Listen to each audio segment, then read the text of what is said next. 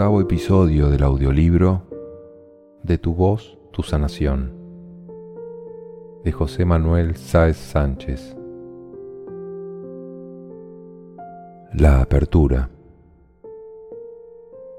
No puedo parar mis pensamientos. No logro sentir lo que vosotros, aunque me relajo, no tengo vuestras experiencias. Me gustaría poder abrirme a sentir, pero no sé cómo hacerlo. No paro de pensar.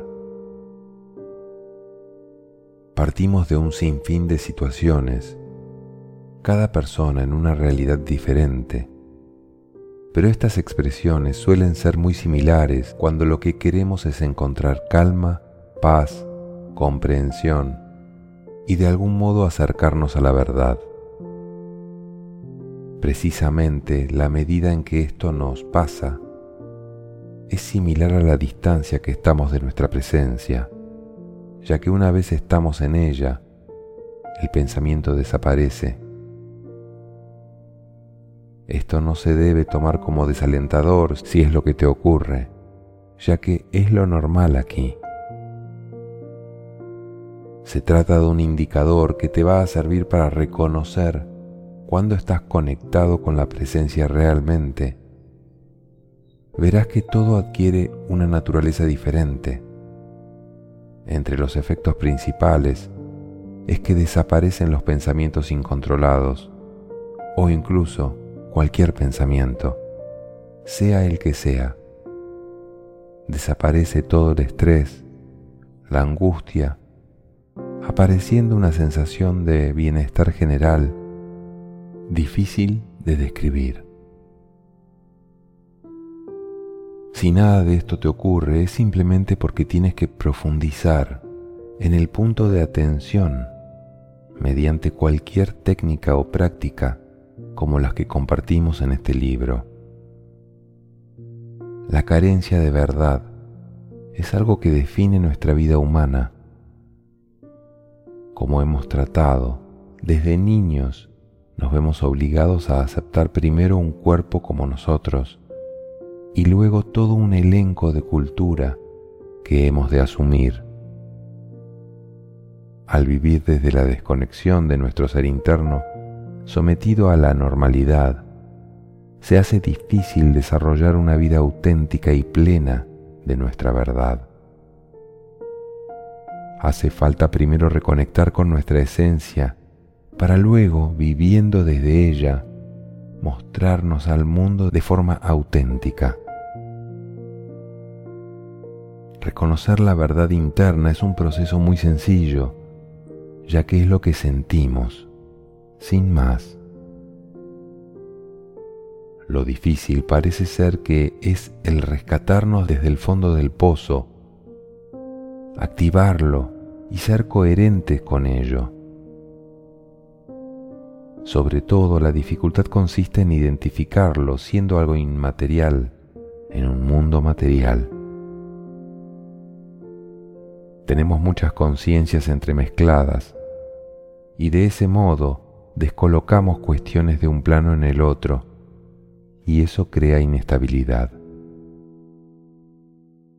Con la práctica, la certeza de lo interno supera en verdad y realidad a cualquier cosa externa, por muy real que nos parezca.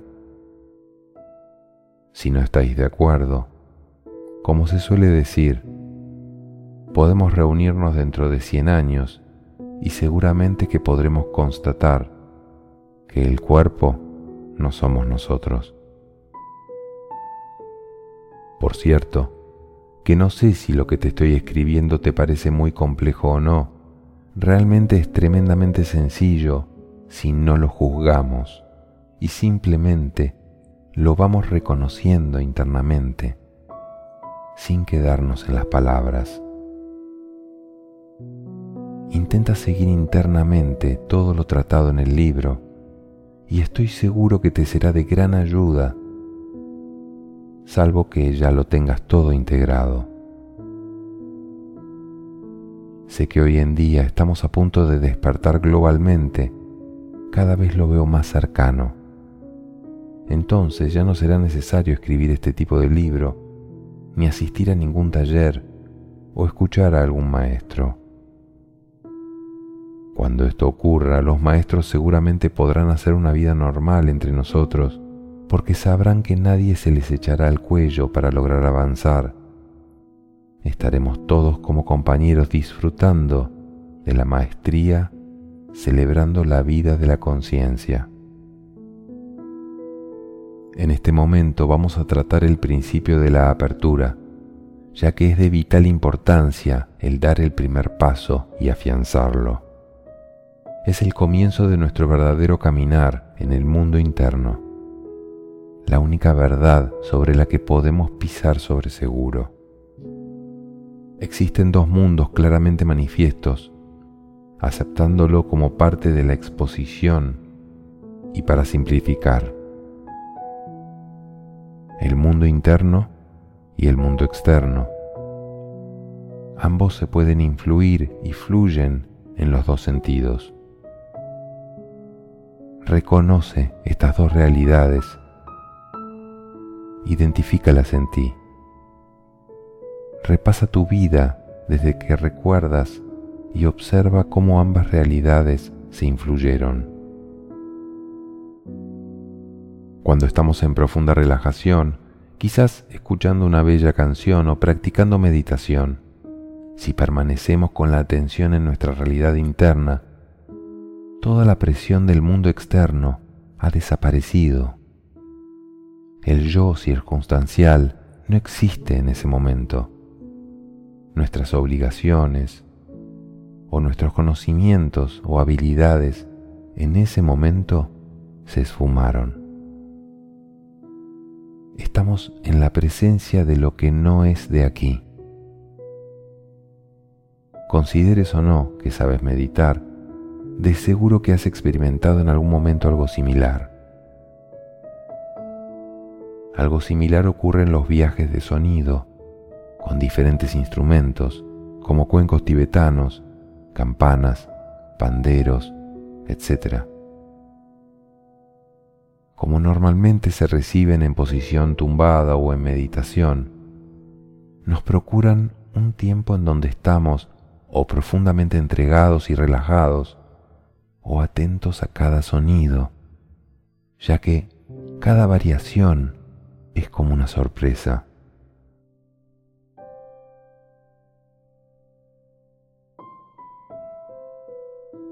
Cualquier persona entra en un estado pleno de no pensamiento y continuado disfrute. Experimentamos lo que es atención plena a lo que ocurre.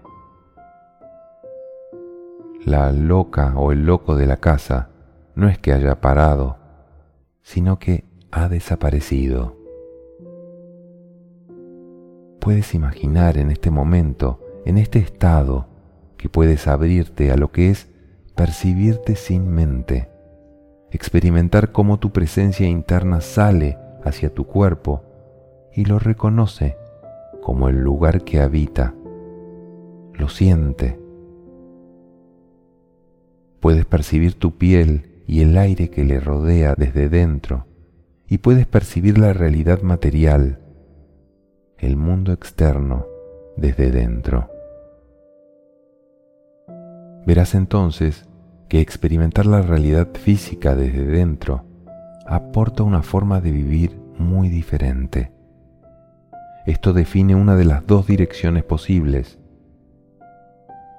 Vivir la conciencia interna que percibe y vive en el mundo externo. Lo contrario sería percibir el mundo externo como real y esa realidad de los sentidos entrase y llegase hasta la morada de la presencia y la recluyese en la mazmorra de donde no se atreve a salir, ya que no es reconocida por nuestro favor como algo que merezca la pena. De esta forma el mundo externo toma fuerza en nuestro propio castillo, lo habita y dispone de él. El mundo externo controla nuestros movimientos, nuestros gustos, nuestras necesidades, difícilmente el que vive realmente puede expresarse en la vida externa.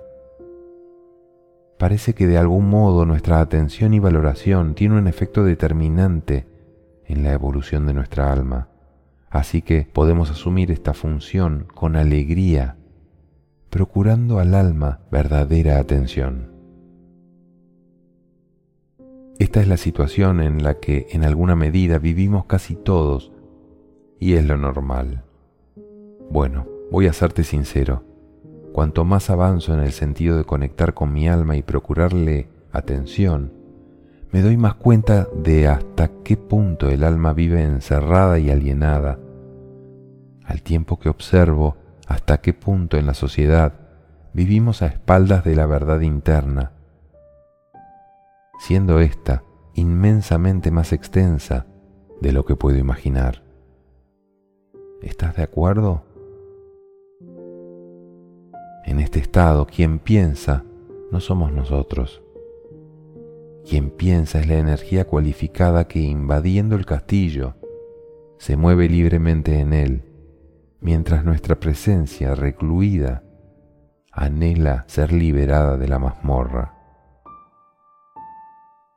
El alma mira de vez en cuando por la pequeña mirilla de la puerta, donde apenas pasa un hilo de aire, y ve cómo caminan continuamente los centinelas mentales en forma de pensamientos. Su uniforme es gris y casi transparente. Se puede contemplar a través de ellos las paredes. En realidad son centinelas hechos de humo, pero son tantos y se mueven tan rápido que nos sentimos atemorizados. Ocurrió en un tiempo que un pequeño príncipe se le hizo rey en un nuevo castillo. Mientras crecía, llegó al castillo un sirviente llamado Mente, y éste ofreció al pequeño príncipe sus servicios. Como no había nadie más en el castillo, dejó guiarse por Mente. Lo primero que ofreció al príncipe es una legión de personajes que servirían en el castillo mediante todas las labores fuesen necesarias y más. Nunca se pondrá límite al número de servidores. Había arquitecto, cocineros, bufones, coros, bailarines, etc. También el ejército de legionarios que aumentaban día a día.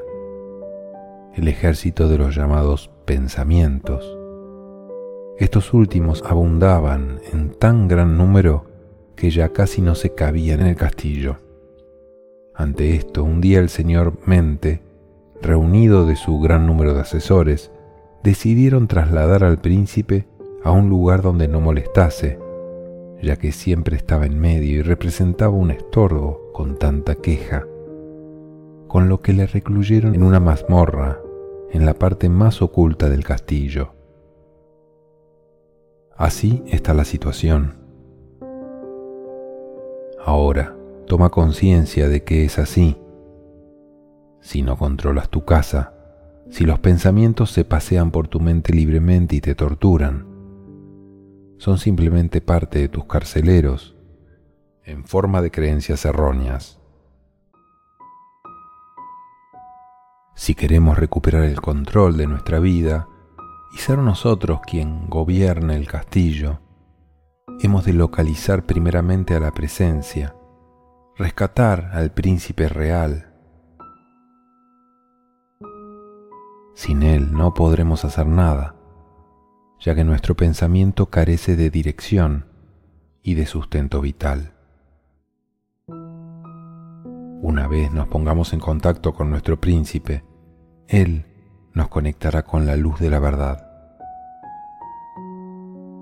El ser humano la conciencia que pueda alcanzar por sí mismo, la construcción que llamamos ego, no puede hacer mucho ni lograr nada por sí mismo.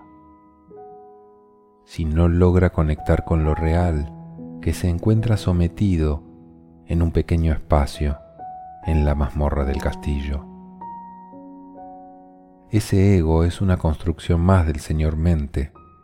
No le temas, El ego, de algún modo, es un representante del príncipe que como un pensamiento más, un día pasó delante de la mazmorra, por casualidad, y miró por la mirilla, a preguntarse qué habría allí.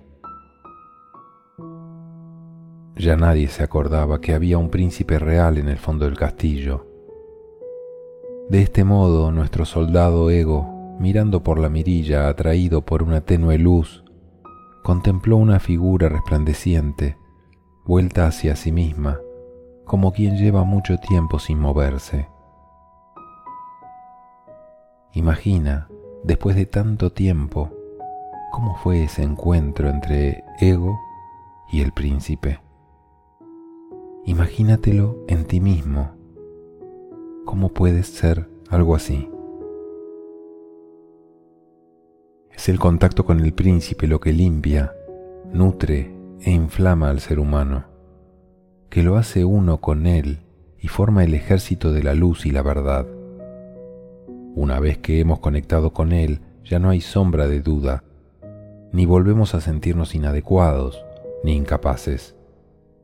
Él nos aporta una armadura luminosa que nos permite acabar con todo el desorden del castillo ningún pensamiento ajeno o propio que sea diferente a la luz podrá habitar nunca más el castillo. Imaginar que esos soldados revestidos con la armadura luminosa, el poder que desplegaron en el castillo. Poco a poco los soldados pensamiento fueron contagiados por ese esplendor y poco a poco se llenaba de luz todo el interior del castillo. Ya no había lugar oscuro ni oculto. Todo lo que es quedó expuesto y reconocido quedando al descubierto la inmensidad del castillo.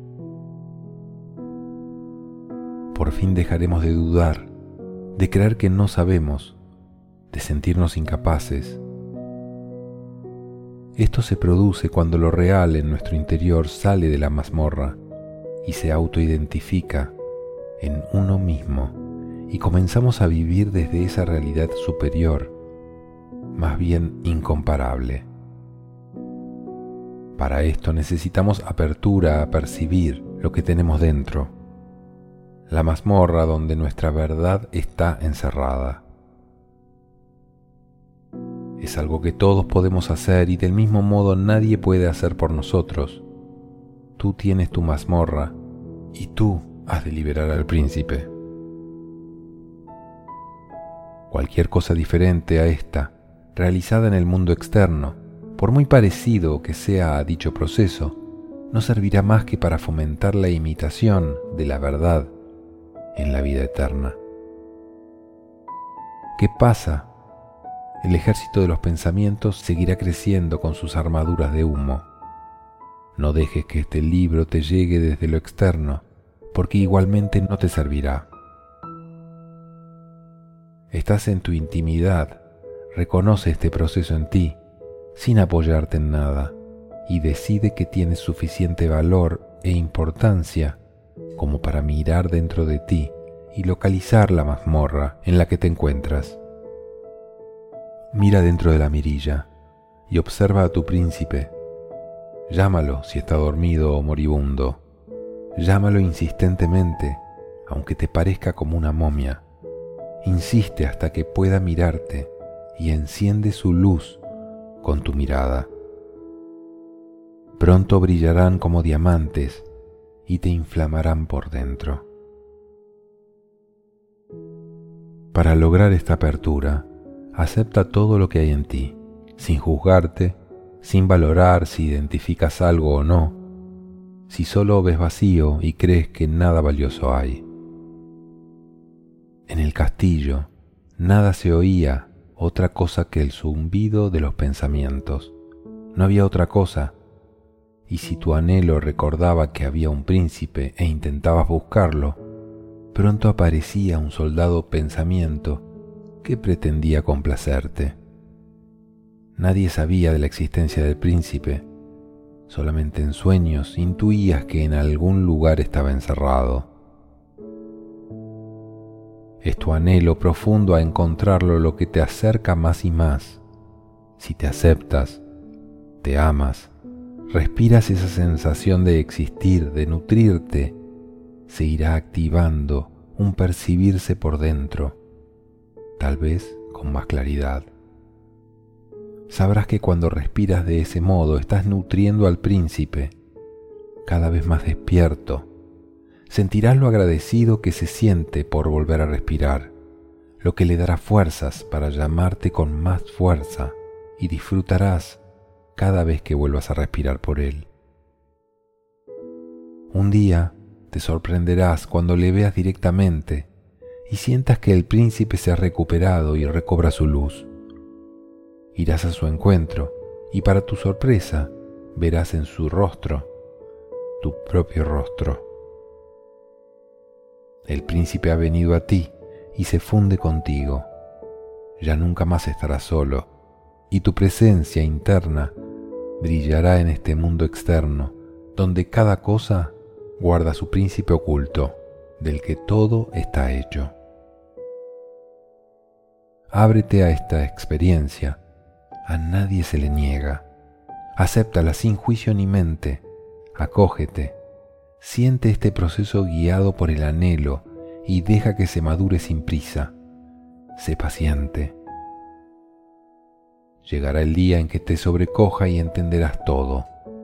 Una vez el castillo se ilumine por dentro, te conocerás por completo. No podremos comprender la naturaleza de lo que anhelamos por dentro hasta que no decidamos buscarlo en el lugar donde se origina, y los referentes que necesita están en esa misma dimensión.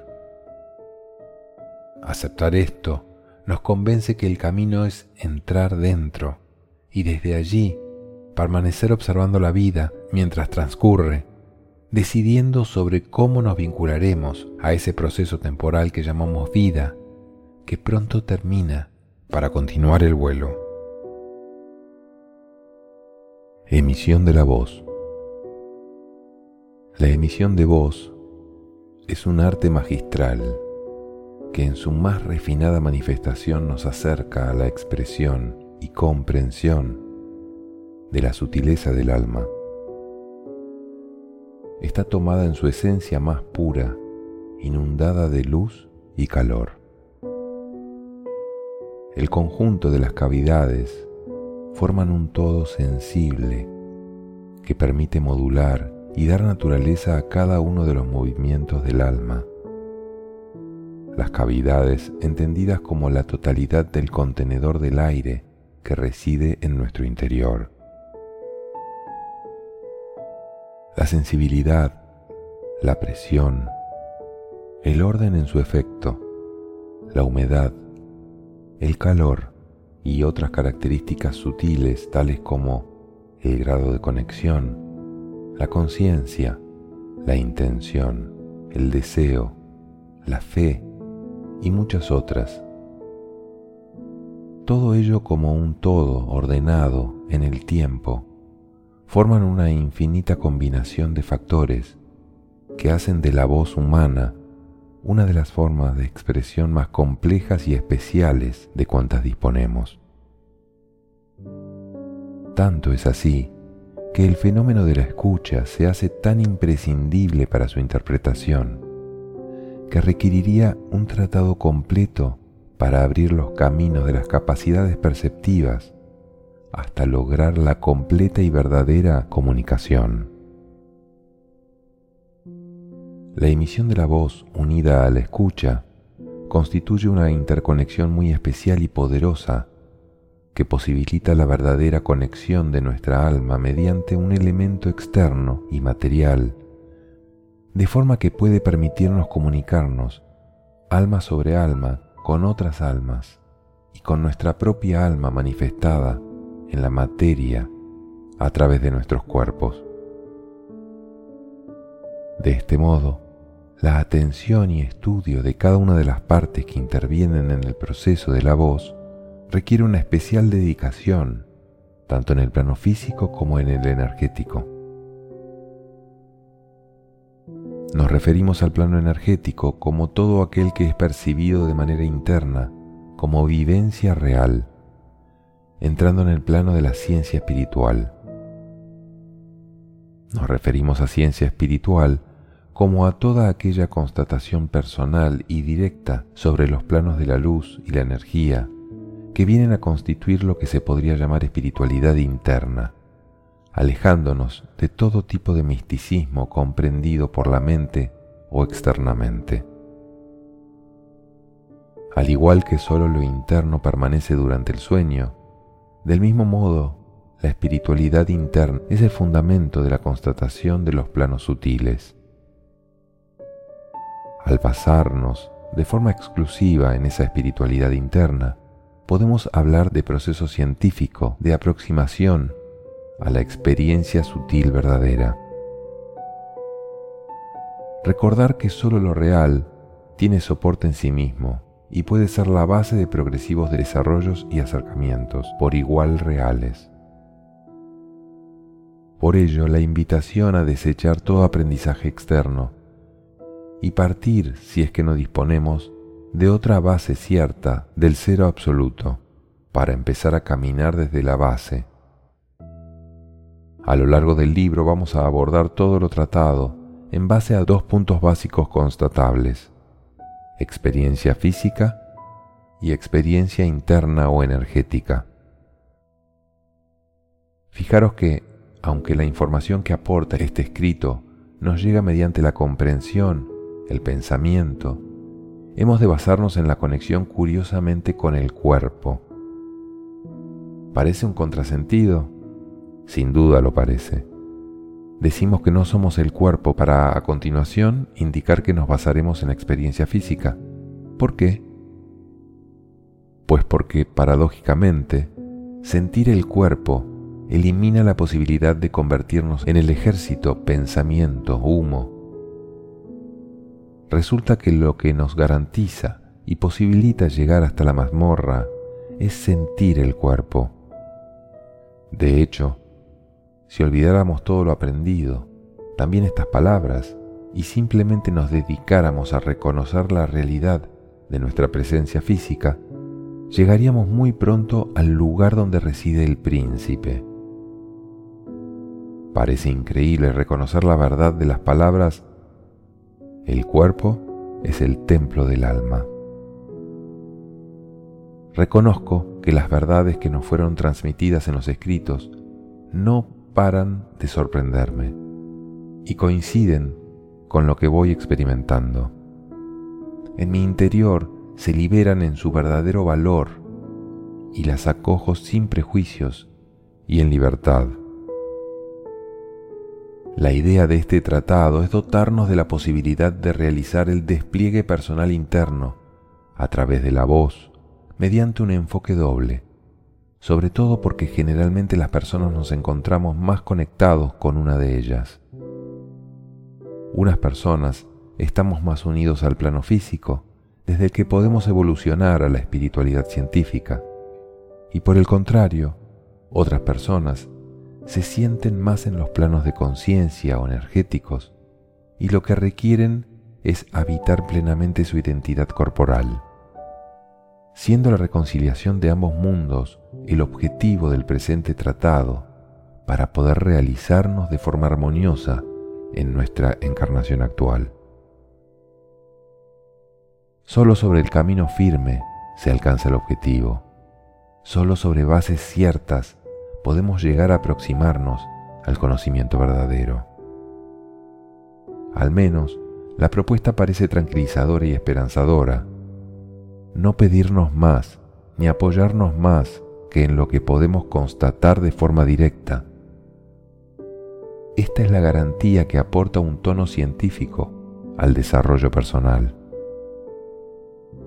No basarnos en ideas ni percepciones de otros, sino una vez más experiencia directa y no pasar esta al pensamiento.